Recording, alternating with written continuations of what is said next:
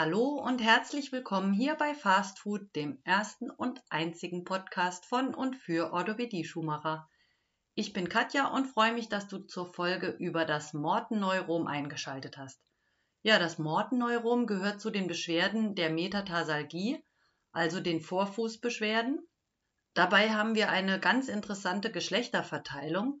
Frauen sind nämlich vom Mortenneurom viermal häufiger betroffen als Männer und ein möglicher Grund kann sein, dass Frauen einfach häufiger unter dem Spreizfuß leiden. Vermutlich ist die Schuhmode ebenfalls schuld. Hohe Absätze, spitz zulaufende Schuhe, die erhöhen natürlich den Druck, den Druck auf das vordere Quergewölbe und die Entstehung des Spreizfußes. Ja, außerdem verändert sich der, äh, verändert der Spreizfuß die Stellung der Mittelfußknochen und erhöht damit auch wieder den Druck auf die Fußsohle und die da ähm, verlaufenden Nerven.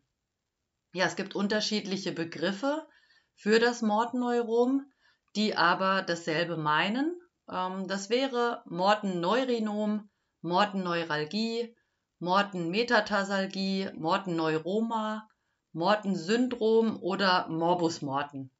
Ich bleibe aber beim Mortenneurom und dabei handelt es sich um einen Nervenkompressionsdruck.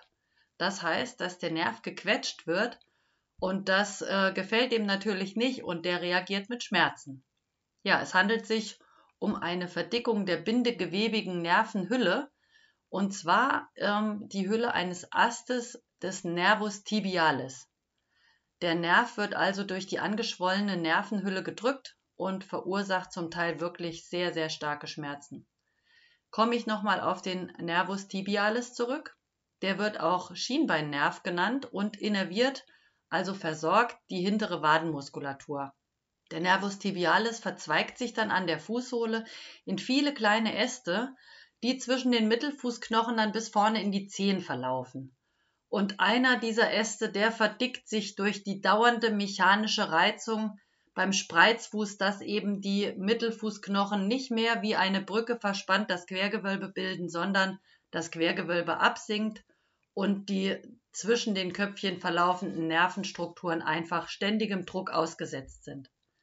Und Patienten, die unter dem Mortenneurom leiden, und Leiden ist dabei auch das absolut treffende Wort, die haben teils so starke Schmerzen im Vorfuß, dass ähm, die eine Linderung nur erreichen, wenn die sofort ihre Schuhe ausziehen und die Füße anfangen zu massieren, damit einfach Luft da dran kommt und also der Fuß nicht mehr so gequetscht wird.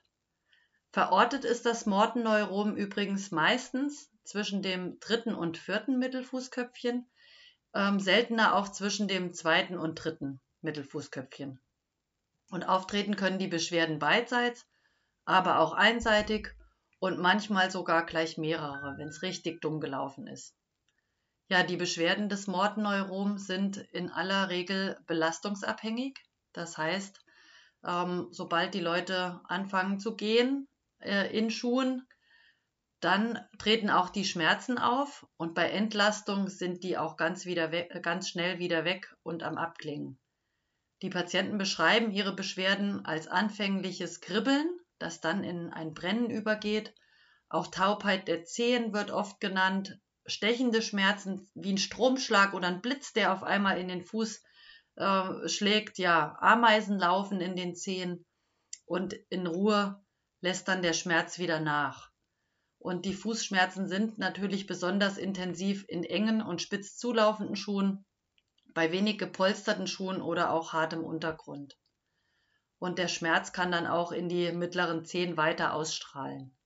Gefühl einer Erbse wird auch manchmal genannt oder einem kleinen Steinchen im Schuh und so kann sich das teils auch anfühlen, wenn wir den Fuß palpieren mit dem sogenannten äh, Mulders Klicktest. Dazu fasst man den Vorfuß des Patienten in den Zangengriff mit Daumen und Zeigefinger oder mit Mittelfinger und Daumen und drückt den so zusammen von oben, also vom Fußrücken und von der Fußsohle dass die Köpfchen der Metatarsalknochen sich gegeneinander verschieben. Und man drückt dabei auf den Zwischenraum zwischen dem dritten und vierten oder auch natürlich testweise dem zweiten und dritten Mittelfußköpfchen. Und bei Schmerzen oder sogar Klickgeräuschen oder dem Gefühl, da liegt ein positiver Mulder-Test vor.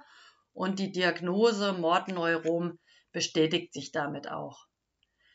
Beschreiben die Patienten einen Ruheschmerz oder Anlaufschmerz, dann kann man eher davon ausgehen, also das ist ein Ausschlusskriterium für das Mortenneurom, dann kann man davon ausgehen, dass das nicht das Problem ist. Die Ursachen, äh, das Mortenneurom entsteht meist als Folgeerscheinung des Spreizfußes und die Fehlstellung der Mittelfußknochen ähm, ist die Folge eines durchgetretenen vorderen Fußgewölbes. Die Zehenstrahlen im Mittelfuß, die sogenannten Metatarsalknochen, sind durch die Spreizfußstellung eben verlagert, zeigen fächerförmig nach außen und dadurch üben die natürlich bei der normalen Abrollbewegung beim Gehen einen viel stärkeren Druck auf die an der Fußsohle verlaufenden Nerven aus.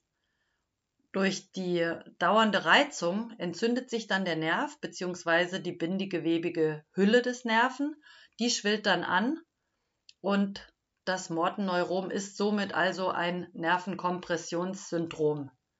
Es entsteht dann durch die Einengung des Mittelfußnerven, der zwischen den Zehenstrahlen verläuft. Beim Abrollvorgang, wie schon erwähnt, werden die Zehen im Grundgelenk, im sogenannten MTP-Gelenk, dem Metatarsophalangealgelenk, äh, die werden nach oben gebogen, also in eine Dorsalextension gebracht.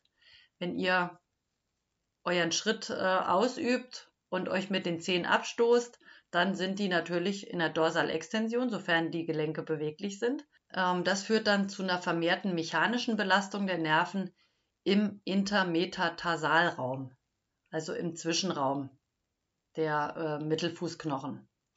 Ja, hohe Schuhe erfordern ebenfalls eine ständige Streckung der zehn Grundgelenke und äh, sind somit ebenfalls wieder ein Risikofaktor, um sich ein Mortenneurom zu züchten.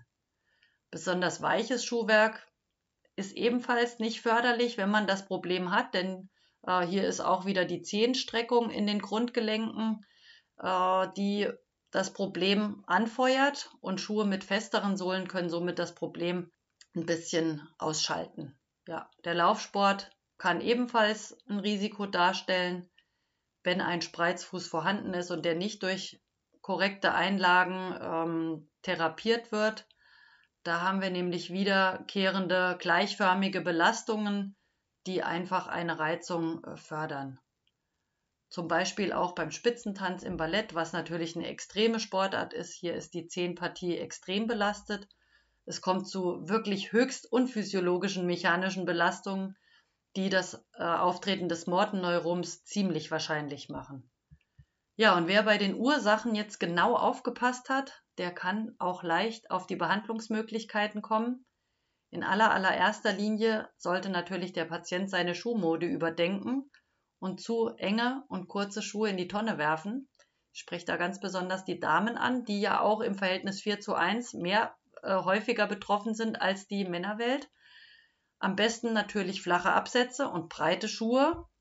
Da gibt es auch schöne Modelle und es muss nicht immer äh, ganz, ganz schlimm und schrecklich aussehen. Aber da sollte man, wenn das Problem äh, und der Leidensdruck hoch genug ist, dann weicht auch die hartnäckigste Frau wahrscheinlich von ihrer Schuhmode ab.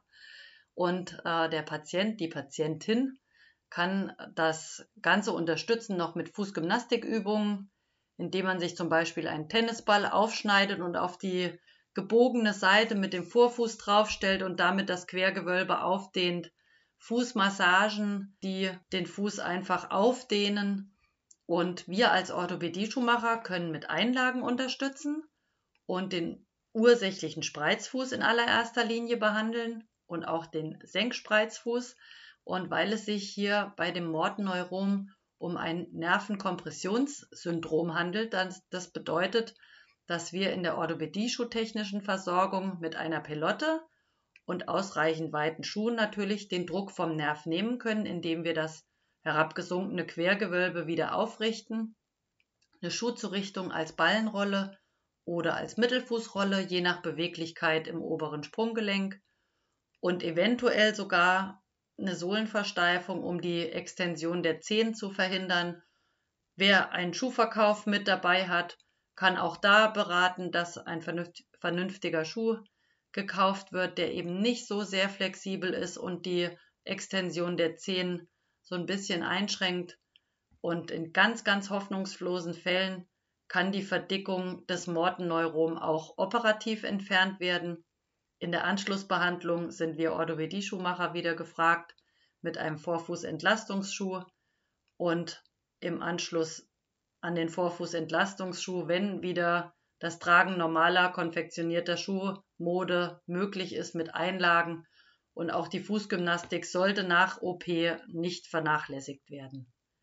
Wenn dir die Folge gefallen hat und der Podcast im Allgemeinen gut gefällt, dann empfehle ihn gerne weiter, abonniere den Podcast durch Drücken der Glocke, damit du keine Folge mehr verpasst und über Nachrichten, über Instagram, Facebook oder per E-Mail freue ich mich natürlich auch sehr. Und wenn du ein bisschen mehr willst, mit mehr Anschauungsmaterial und Testmöglichkeiten, um dein Wissen zu festigen, dann melde dich per E-Mail zu meinem nächsten Webinar an. Und das findet ganz bequem online am 18. März von 10 bis ca. 12 Uhr statt. Das Thema ist Spreizfuß, Hallux valgus und Hallux rigidus und den pathologischen Veränderungen sowie den Versorgungsmöglichkeiten von Seiten der Orthopädie-Schuhtechnik. Wenn du Interesse hast, schreib mir eine E-Mail an fastfood-ost.web.de. Ich werde mich dann bei dir melden. Dann sage ich noch Danke fürs Zuhören und bis zum nächsten Mal. Deine Katja.